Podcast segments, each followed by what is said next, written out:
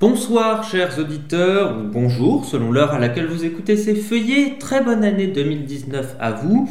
Et comme je viens de le dire, pour ces 5 minutes de l'Europe, première euh, émission du mois, c'est parti pour les feuillets de l'Europe avec vous Vincent. Bonjour, meilleurs vœux. Merci Antoine, euh, bienvenue sur IBS Radio. Donc, euh, chers auditeurs, je commence les feuillets d'Europe 2019 avec une annonce d'une exposition qui n'a pas encore lieu.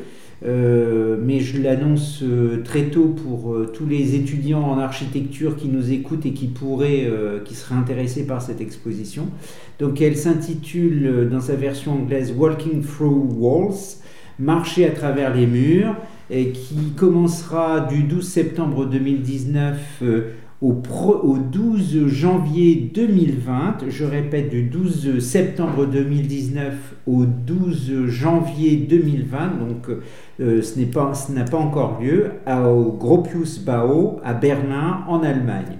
Alors l'exposition en fait est une, est une exposition thématique tout à la fois sur l'architecture, l'art contemporain, euh, sur euh, le thème euh, de la séparation, de la division, division de l'espace, séparation de l'espace, mais aussi séparation des individus, séparation psychologique, voire psychique. Donc c'est une exposition qui fait référence au mur comme objet physique, matériel.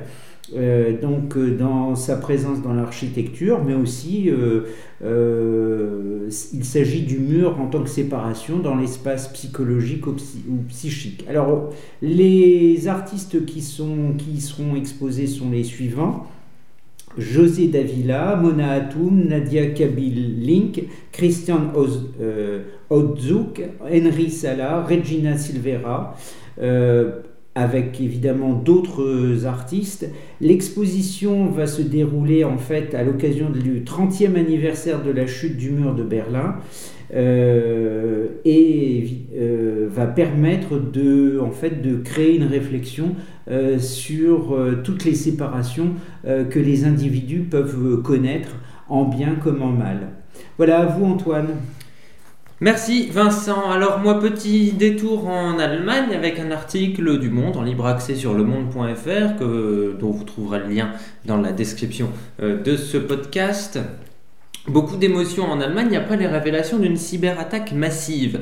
Alors cette cyberattaque euh, a visé des hommes politiques notamment euh, allemands de tous bords sauf un. On en revient dessus dans deux, secondes. Euh, ces informations ont commencé à fuiter sur un compte Twitter anonyme dès le 1er décembre dernier. Et il a visé donc des responsables politiques ou par exemple des personnalités publiques, des youtubeurs notamment, etc.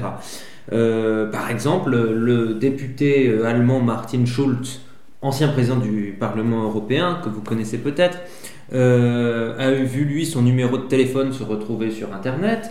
Le coprésident euh, du parti euh, écologiste, lui, a retrouvé ses photos de vacances, ses photos de famille et ses numéros de compte bancaire sur Internet.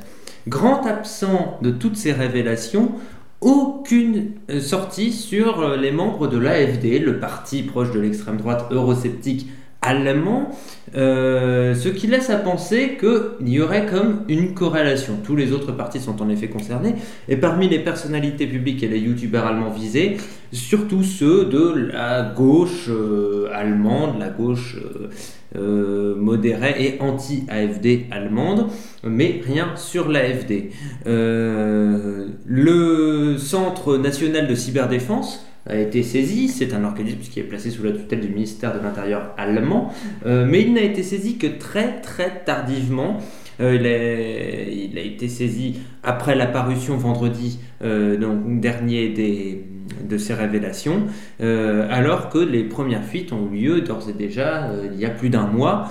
Euh, certains euh, jugent que le, ministre de l'Intérieur allemand euh, Horst Seehofer de la CDU serait finalement plus occupé sur les dossiers de l'immigration avec lesquels il est en conflit avec la chancelière que pour protéger les personnalités allemandes.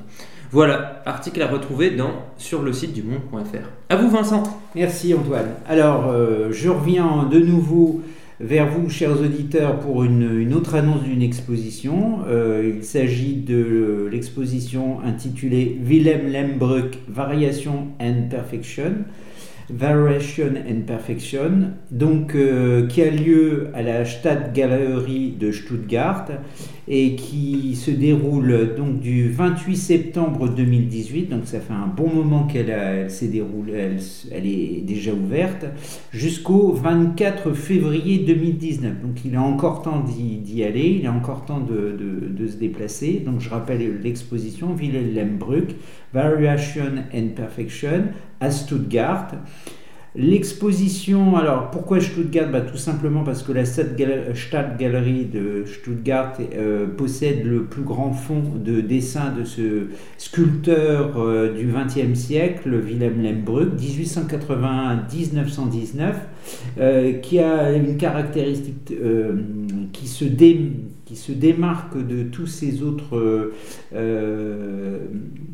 contemporains, artistes contemporains par le fait qu'il a été le premier à, utiliser euh, dans le domaine de la sculpture des matériaux modernes tels que euh, le ciment, euh, le, béton, le, le stuc.